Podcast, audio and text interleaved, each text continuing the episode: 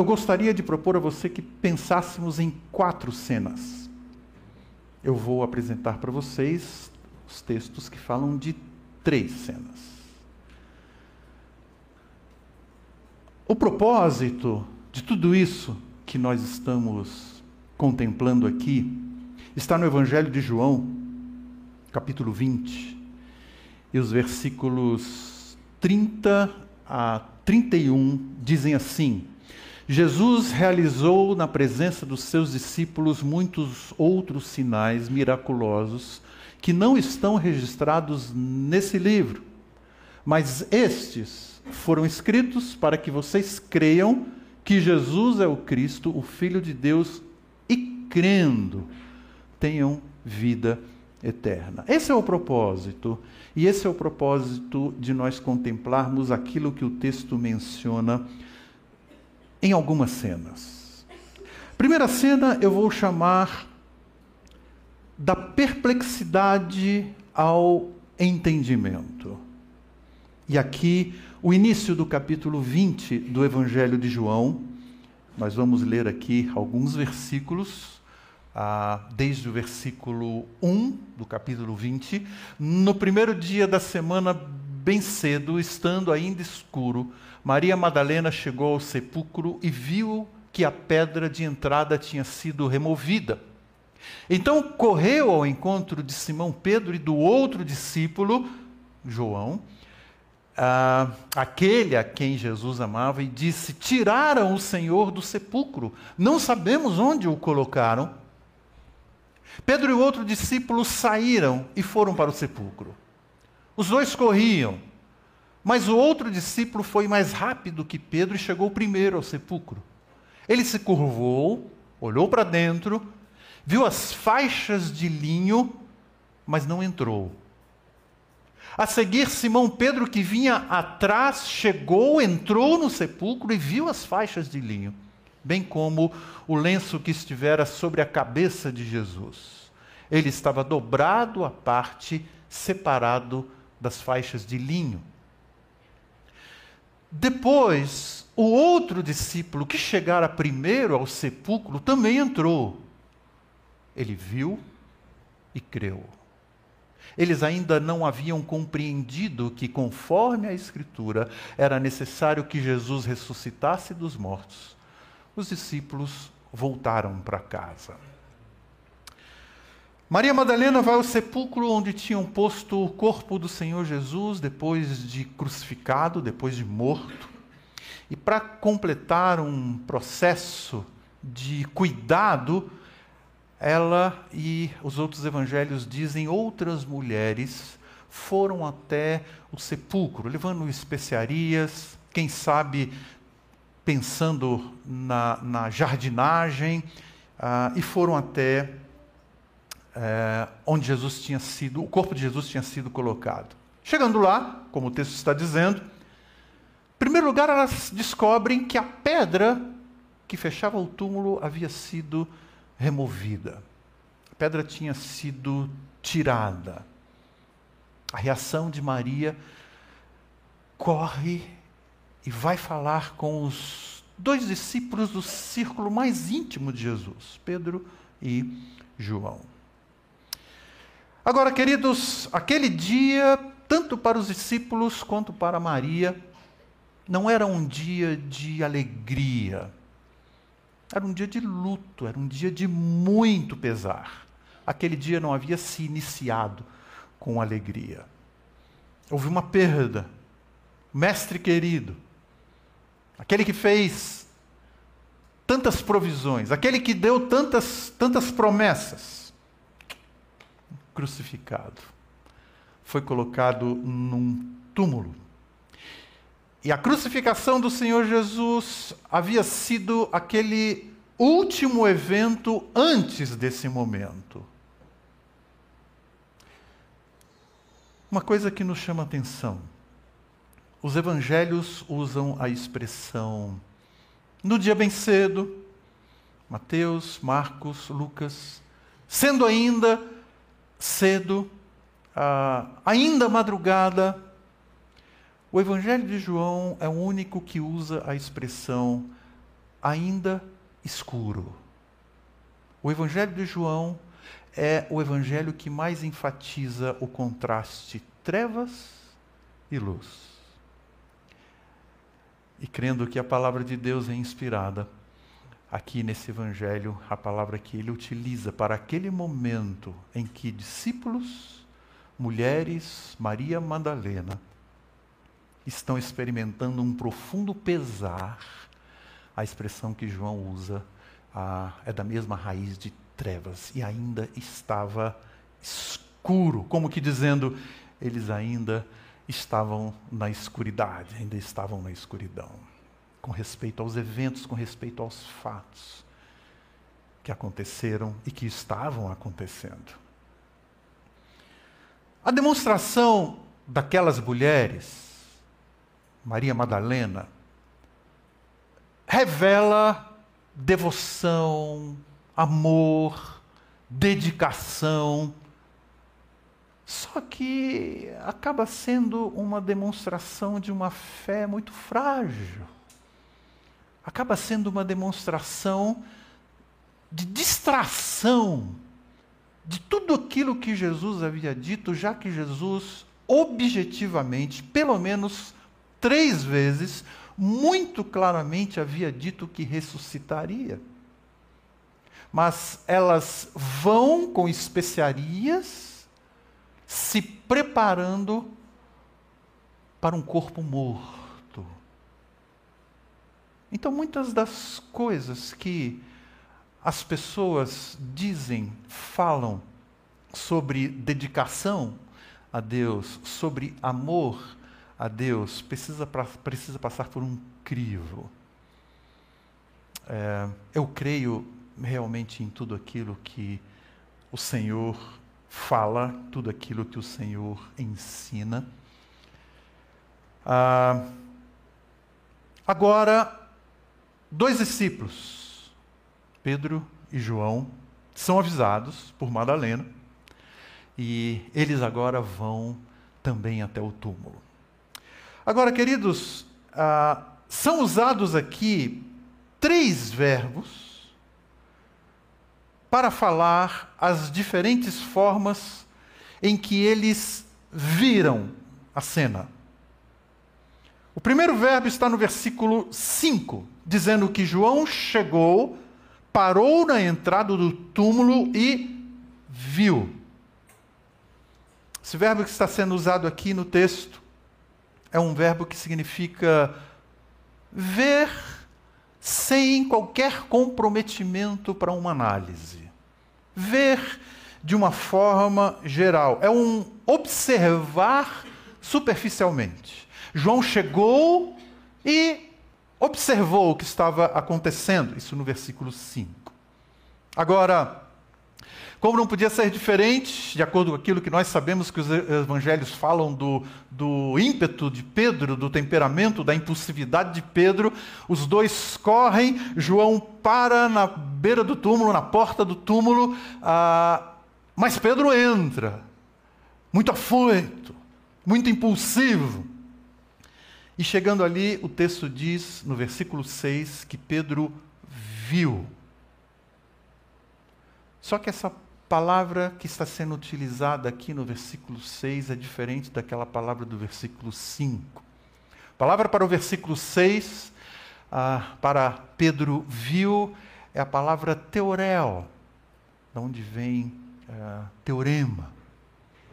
Algo defendido com raciocínios lógicos, com análises. Então Pedro chega, ele vê a cena, vê o túmulo, só que ele vê e começa a analisar os fatos. Ele começa a comparar tudo aquilo que ele havia ouvido de Jesus, tudo aquilo que ele havia visto e a cena agora que ele estava vendo. Então, João chegou e viu, despretensiosamente, sem preocupar-se em analisar. Pedro chega e viu com intenção de analisar. E o que, que ele viu? O que é que Pedro viu? Ele viu os lençóis à parte, viu as fitas de pano que envolviam um corpo ali em cima, como se fosse ah, algo tirado de dentro de um invólucro, mas aquelas fitas estavam ali. Mas principalmente o que nos chama atenção, ele percebe que o lenço que cobria a cabeça do corpo de Jesus, esse lenço estava dobrado. Esse lenço estava enrolado em algumas versões. Quando chega no versículo 8, o texto está dizendo: Depois, o outro discípulo, João, que chegara primeiro, também entrou. E aqui o texto diz: ele viu e creu. Viu e creu. E aqui é um terceiro verbo utilizado para esse ver. Ah, o verbo que está sendo usado aqui significa alguém que está ponderando todas as coisas, mas é um ver que lhe traz entendimento. É uma forma de ver que a pessoa vai processando na sua mente, vai raciocinando e, de novo, comparando tudo aquilo que tinha ouvido, que sabia, com aquilo que estava vendo agora. E o que, que o texto diz? Que ele viu e creu. João possivelmente foi o único que creu diante dessa análise, sem ter precisado ver a pessoa do Senhor Jesus ressurreto. Possivelmente, de acordo com os relatos. Os outros, é, não, os textos não deixam isso tão claro, mas viram a Jesus e creram e confirmaram, sendo que João ele não precisa ver a pessoa de Jesus para crer. Perplexidade, perplexidade ao entendimento por conta da verdade de que o Senhor Jesus é vivo. Mas eu quero conduzir vocês para uma segunda cena. E essa segunda cena eu vou chamar da ansiedade à segurança. Da angústia, da agonia à segurança. E agora vamos olhar a partir do versículo 11. Maria, porém, ficou à entrada do sepulcro. Pedro e João haviam voltado para casa. Havia, uh, ficou à entrada do sepulcro chorando. Enquanto chorava, curvou-se para olhar para dentro do sepulcro. Viu dois anjos vestidos de branco, sentados onde estivera o corpo de Jesus, um à cabeceira e o outro aos pés. Então lhe perguntaram, mulher, por que você está chorando? Levaram embora o meu senhor, respondeu ela. E não sei aonde puseram. Nisso, ela se voltou e viu Jesus ali em pé, mas não reconheceu. Disse ele: Mulher, por que está chorando? Preste atenção nessa expressão aqui no versículo 15. Quem você está procurando? Pensando que fosse o jardineiro, ela disse: Se o Senhor o levou embora, diga-me onde o colocou e uh, eu o levarei. Jesus lhe disse: Maria. Então ela voltando-se para ele. E Maria exclamou em arabaico: Raboni, que significa mestre. Pedro e João voltaram para casa com a certeza de que Jesus havia ressuscitado. Eles tinham essa certeza. Mas Madalena permanece ali junto ao sepulcro vazio, senta-se e está chorando. Ela se dobra, olha mais atentamente para dentro do túmulo e ali tem dois anjos. O texto diz que esses dois anjos lhe, lhe questionam. Por que choras? Para aqueles anjos não havia motivo para o choro, já que Jesus estava vivo.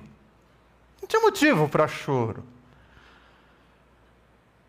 Mas nós temos os nossos motivos para o choro.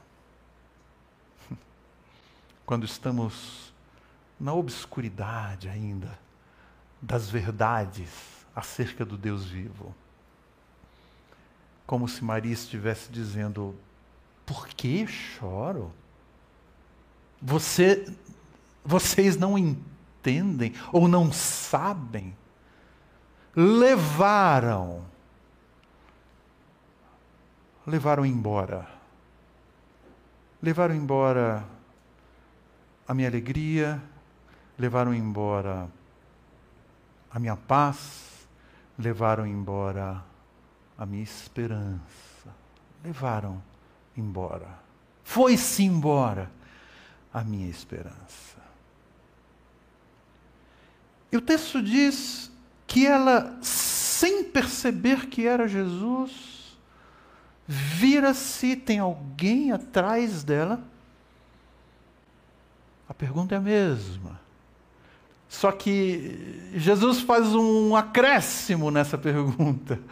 Por que choras? Quem você está buscando? Não é Jesus, é?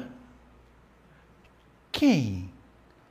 Você está buscando aquele que morreu e você acha que ficou morto? Pense bem quem você busca, porque aquele Jesus com o qual você conviveu, que esteve ao lado, esse Jesus é vivo, é ele que você está buscando num túmulo. É este. Percebem as palavras que os textos bíblicos usam? Quem você está buscando? E amados, quando ela ouve o seu nome. Ah, esse tom de voz eu conheço. Essa firmeza e docilidade eu conheço. E é aí que ela passa a reconhecer quem era aquele que estava falando com ela. Jesus, Jesus está vivo. Quando ela passa a ser chamada pelo seu nome. Amados, é assim conosco. Jesus sabe quem somos, ele, como suas ovelhas, ouvimos a sua voz, seguimos, porque reconhecemos a sua voz. E ele sabe exatamente cada aspecto da nossa vida, cada dor, cada angústia, cada agonia, cada um dos nossos motivos que nós dizemos que são motivos para a tristeza. Ele sabe, ele conhece. Mas com a presença do Senhor vivo, sabendo que ele vivo está e atuante, a nossa a alegria, a, o significado da vida torna de novo a fazer parte da nossa história. Deixe que a sua dor chegue até Jesus. Leve a Jesus as suas agonias, os seus motivos. E logo o Senhor vai corrigindo isso e nos colocando novamente na direção das certezas, da esperança. Mas a terceira cena que eu quero lembrar com vocês está a partir do versículo 19, e eu vou chamar do medo à alegria. Essa é a terceira cena que o texto mostra. A partir do versículo 19, o texto diz: Ao cair da tarde daquele primeiro dia da semana, estando os discípulos reunidos a portas trancadas, por medo dos judeus, Jesus entrou, pôs-se no meio deles e disse: Paz seja com vocês. Tendo dito isso, mostrou-lhe as mãos e o lado. Os discípulos alegraram-se quando viram o Senhor. Novamente Jesus disse: Paz seja com vocês, assim como o Pai me enviou, eu os envio. E vamos lembrar, logo após a crucificação do Senhor Jesus, os discípulos passaram a ficar trancados com medo dos judeus. Eles estavam identificados com aquele que havia sido colocado na cruz, aquele que havia sido condenado pelos nossos pecados. Eles estavam ali trancados. Agora é interessante que o Senhor Jesus chega e se põe no meio deles.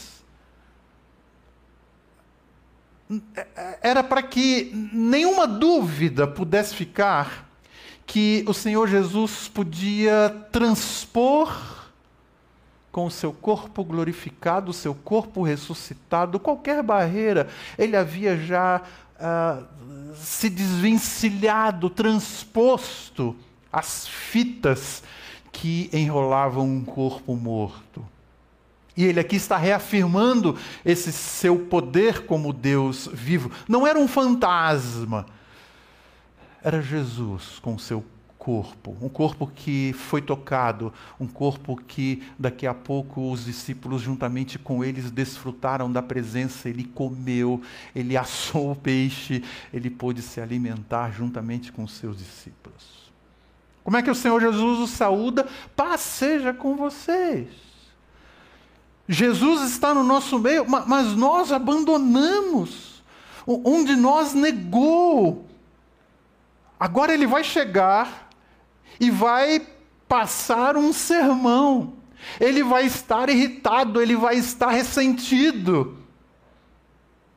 Não, esse não é o Jesus que age por graça. Esse não é o Jesus que age por amor. E Jesus deixa isso bem claro. Ele diz: é paz, está tudo bem, tá certo? Está tudo bem, sim, um, negou, vocês me abandonaram, a exceção de João, que ficou ali no momento da crucificação, todos fugiram. Mas estamos em paz. Sabe por quê? Porque foi por amor. Voluntariamente. Ninguém tem maior amor do que esse. Vocês se lembram que eu disse isso?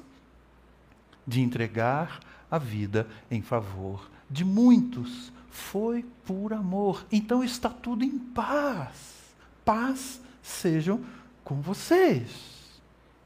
E Jesus está no meio para demonstrar o quanto ele participa dessas dores, desses sofrimentos, desses momentos de confusão e incredulidade.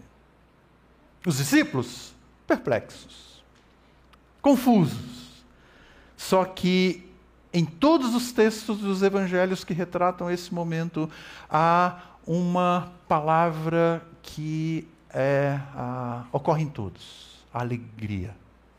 A alegria está com eles novamente. Muito bem, queridos. Dias depois, uma semana depois, os discípulos continuam ali reunidos. Só que naquele primeiro encontro tinha um dos discípulos que não estava presente. Vejam aqui o que dizem os versículos 26 a 29. Uma semana mais tarde, os seus discípulos estavam ali outra vez e Tomé, agora Tomé, está com eles. Apesar de estarem trancadas as portas, Jesus entrou, pôs-se no meio deles, paz sejam com vocês. Disse a Tomé: Coloque o seu dedo aqui, veja as minhas mãos. Estenda a mão, coloque-o do meu lado, pare de duvidar, creia. Disse-lhe Tomé: Senhor meu e Deus meu. Então Jesus lhe disse: Porque me viu, você creu, felizes os que viram, os que não viram e creram. De novo, Jesus chega, se põe no meio deles, só que Tomé, aquele que havia dito diante do testemunho dos discípulos, das mulheres, que Jesus estava vivo: se eu não vir marcas dos cravos nas mãos, não tocar a ferida ao lado, eu não acreditarei. E esse homem se afasta do grupo dos discípulos. Só que nesse determinado momento ele está junto, ah, junto com eles novamente. E antes que ele se expresse, Jesus se adianta. Jesus toma a iniciativa. Diz: Tomé, toque. toque. Os textos não dizem, mas parece que não foi necessário Tomé tocar no corpo ou nas cicatrizes de Jesus ele creu. Assim é a graça de Deus para conosco. quando Jesus se põe no meio deles novamente, nesse momento, ele se dirige ao necessitado. Ele se dirige primeiro a Tomé. Ele toma a iniciativa. É assim que a graça faz. Nos busca, aonde nós estivermos, na forma como nós estivermos. Evidência da graça. Eu li no início com vocês aqui os versículos 30 e 31.